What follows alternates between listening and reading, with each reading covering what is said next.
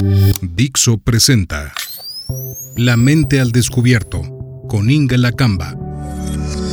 Dixo is back. Curiosa, compleja. Así es la mente. Bienvenidos a La mente al descubierto con Inga Lacamba.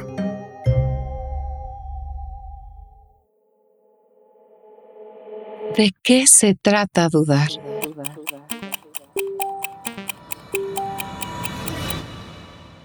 ¿Eres de las personas a las que les cuesta trabajo decidir? En el episodio anterior te hablé de la duda como una de esas cosas, hasta hábitos que cargamos sin saber, como una forma de no elegir, de no jugarse, de no perder al fin y al cabo. Y eso puede tener muchas cosas sobre las cuales pensar porque este es un aspecto de la duda. Pero tiene muchos. Si lo piensas sobre la duda, se podría escribir un libro, o dos, o tres. Bueno, esto se parece a dudar. Dudar, en su origen, quería decir vacilar entre dos cosas, algo así como no determinarse, que es lo que te contaba anteriormente también dice así como que alguien va de un lado al otro. Algo así como un columpio, pero sin toda la diversión que eso implica. En ocasiones, tanto la vida como en la clínica atravesamos por muchos momentos de duda. Esto es evidente ya sea en cafés con amigos o durante las sesiones te pueden compartir muchas ocasiones esos momentos de duda. Si te ha tocado escucharlo, te das cuenta de que lo que se siente es como no poder estar en ningún lado. Que incluso te diría que es como la necesidad de estar yendo y viniendo entre un lado y otro. Es decir, tener opciones. Dudar muchas veces es no poder renunciar. Aquí te das cuenta que es este deseo de querer tenerlo todo. Nos cuesta muchísimo trabajo dejar ir. Sí, claro que vamos a decir, ya sé que no se puede tenerlo todo. sí, pero que lo tengamos cognitivamente o que lo podamos repetir, no quiere decir que lo hayamos asumido. Y no se renuncia porque en el fondo piensas que te vas a arrepentir de algo. Así que el primer plano para dudar sería la incapacidad de dejar ir. Es tener o pensar que puedes tener dos cosas a la vez. Por lo menos mientras las piensas. Esto ya se siente un poco incómodo, pero estarás pensando, dudar, ¿es malo siempre? Caray, por supuesto que no. Hay muchas ocasiones en que la duda es un mecanismo que nos ayuda a salir adelante en diferentes momentos de la vida. Por ejemplo, en dudar y detenerse para poder pensar cuál es la respuesta más adecuada en cada situación. Dudar te ayuda a no contestar con el impulso. El tema es la duración de la duda. Si la duda te paraliza y como que te regodeas en ella, pues es evidente que no te deja tomar una decisión.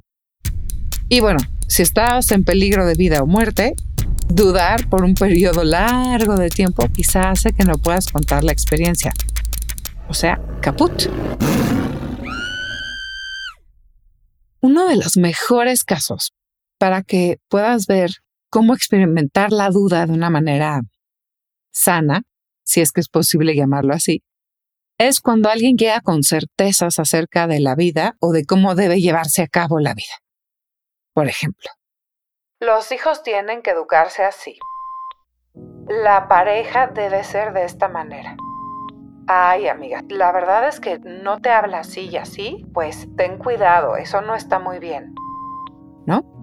Esas son certezas. Esto es lo que llamamos como mandatos o imperativos categóricos. Y son peligrosos muchas veces porque llevan al fanatismo, porque no permiten el pensamiento. Así que, si tú te permites dudar que mm, quizá no es tan así como dice, bueno, está bien. Permite que el pensamiento no se estanque o permite que no te llenes de miedo. Permite pensar que sí, que el otro puede tener razón, pero no, no toda la razón. La verdad es que dudar sobre estos temas hace que surjan otros caminos. Alguien que no puede dudar y que tiene una certeza inamovible es alguien que se ha condenado por su propio pensamiento, pero no porque la vida lo condenó. Y ese es un tema grande. Y ojalá esas personas puedan llegar a terapia. pero bueno, cada uno sabe, porque te aseguro que sí que lo sabes, si tu manera de dudar es compulsiva o no. No es que la duda no exista jamás. Por ejemplo, dudar de lo que quieres pedir en un restaurante o dudar sobre la película o la serie que quieres ver en Netflix o en streaming o dudar cuál es el mejor regalo de Navidad o de cumpleaños para alguien. Pero si dudaste tanto que no pudiste ver una serie porque se te pasó el tiempo buscando algo mejor o no compraste ese regalo porque no era suficientemente bueno, ¿qué crees? Eso sí te dice muchas cosas. Estas vacilaciones, estos movimientos, se pueden resolver con más o menos tiempo. Sin embargo, hay unas que son más complicadas y que son un síntoma de algo más profundo que se está moviendo, jugando adentro de ti. Aquí te voy a contar algunas. Así que, si tienes de 50 para arriba, agárrate tu papel y lápiz para anotar. Y si eres millennial, lo puedes anotar en tu WhatsApp como hacen las personas jóvenes, muy jóvenes. Bueno, bueno, anota cuáles son las tuyas. Dudar de ti mismo. Dudar de qué es importante en la vida. Dudar de lo que piensas.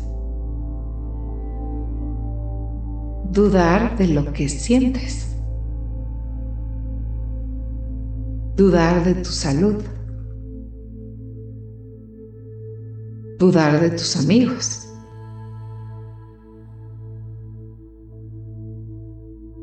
Y hay varias más, pero estas son la puntita del iceberg de algo más grande. Así que si las dudas están por ahí, toma nota. Hay otro tipo de duda que es la duda patológica. Esa que se siente mal, mal, mal. Que se convierte en una obsesión del pensamiento, que no puedes abandonar la idea. Y hasta crees que lo que pasa es que tengo que tomar una decisión porque esto me va a dar muchísima paz. En realidad, no es que se decida por una cosa o por la otra. Es que no estás listo para perder algo. Es que hay algo adentro de ti en lo que no estás de acuerdo. Y te la pasas discutiendo entre una posibilidad y la otra. Y lo pones afuera. Esta duda es esta que repasas con argumentos una y otra vez, a favor de las diferentes posibilidades. Muchas veces dices, voy a hacer una listita y voy a poner una columna de lo bueno y de lo malo. Pero no es suficiente. Y además es algo que llevas a todas tus conversaciones para ver si alguien te puede decir algo que te saque de ahí. Te voy a poner un ejemplo. Es muy común en las relaciones amorosas. Cuando una parte de la pareja se ha dado cuenta de que las cosas tienen un aspecto feito, pero darse cuenta es tan fuerte que se sienten obligados a actuar en consecuencia y llevar a cabo un acto irrevocable, ¿no? Como por ejemplo una ruptura. Entonces, en lugar de elaborar qué significa este acto que está feito, que no te gusta, eh, justo estoy evitando una palabra, pero es que la voy a tener que decir. Eso que parece que es una relación tóxica, tóxica, ¿no? En lugar de preguntarte qué fue lo que pasó que, que ambos permitieron que las cosas llegaran a ese punto, la pregunta es como una duda obsesiva. ¿Debería dejarlo o dejarla? ¿O debería quedar? Como si resolver esta pregunta resolviera todos los temas anteriores. Y el enfoque es ahí como un mayate de esos que son atraídos por la luz de las lámparas y que regresan a ella una y otra vez hasta que quizá aparecen quemados o se golpean una y otra vez con una lámpara que no les va a dar una respuesta. Esta imagen es la que representa un poco para mí lo que es la duda. La duda como una compulsión por preguntarse, como un querer llegar a la luz y no poder acceder a ella. Un no poder soltar la pregunta que te haría descansar. No es responder la pregunta, es soltar la pregunta la pregunta. Ahora, es importante reconocer que el que duda no lo hace porque quiere. Nada más falta que además alguien se mortifique porque no puede dejar de dudar.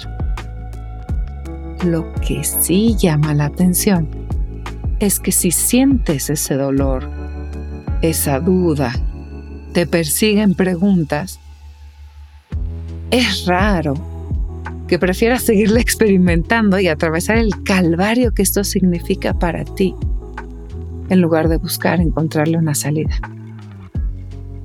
Y es que el dolor de la duda, te tengo malas noticias, no desaparece con determinarlo. La duda es una forma de vida y la manera de poder de salirse de ese circuito infinito de preguntarse es ir a conocer qué está detrás del dudar como verbo, no de la duda.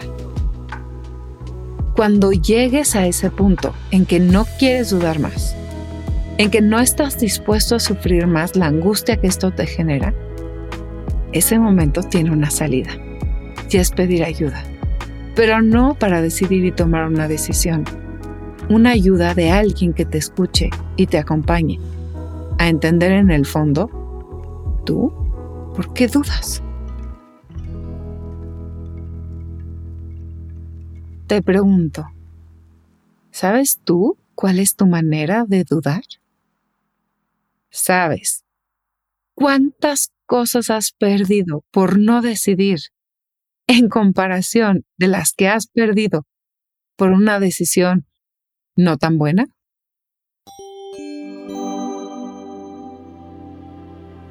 Gracias por llegar hasta aquí. Si quieres conocer más, visita mi página www.ingelapsi.com, mis cuentas de TikTok e Instagram y Twitter arroba Ingelapsi necesitamos espacios para pensar juntos, para abrir conversaciones, para dudar juntos un poquito y para seguir juntos.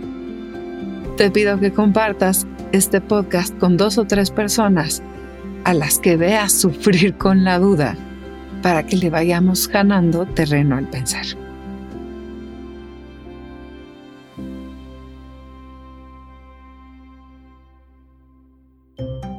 Has escuchado. ¿Dudar es malo? Aquí, en La Mente al Descubierto, con Inge Lacamba. Dixo is back.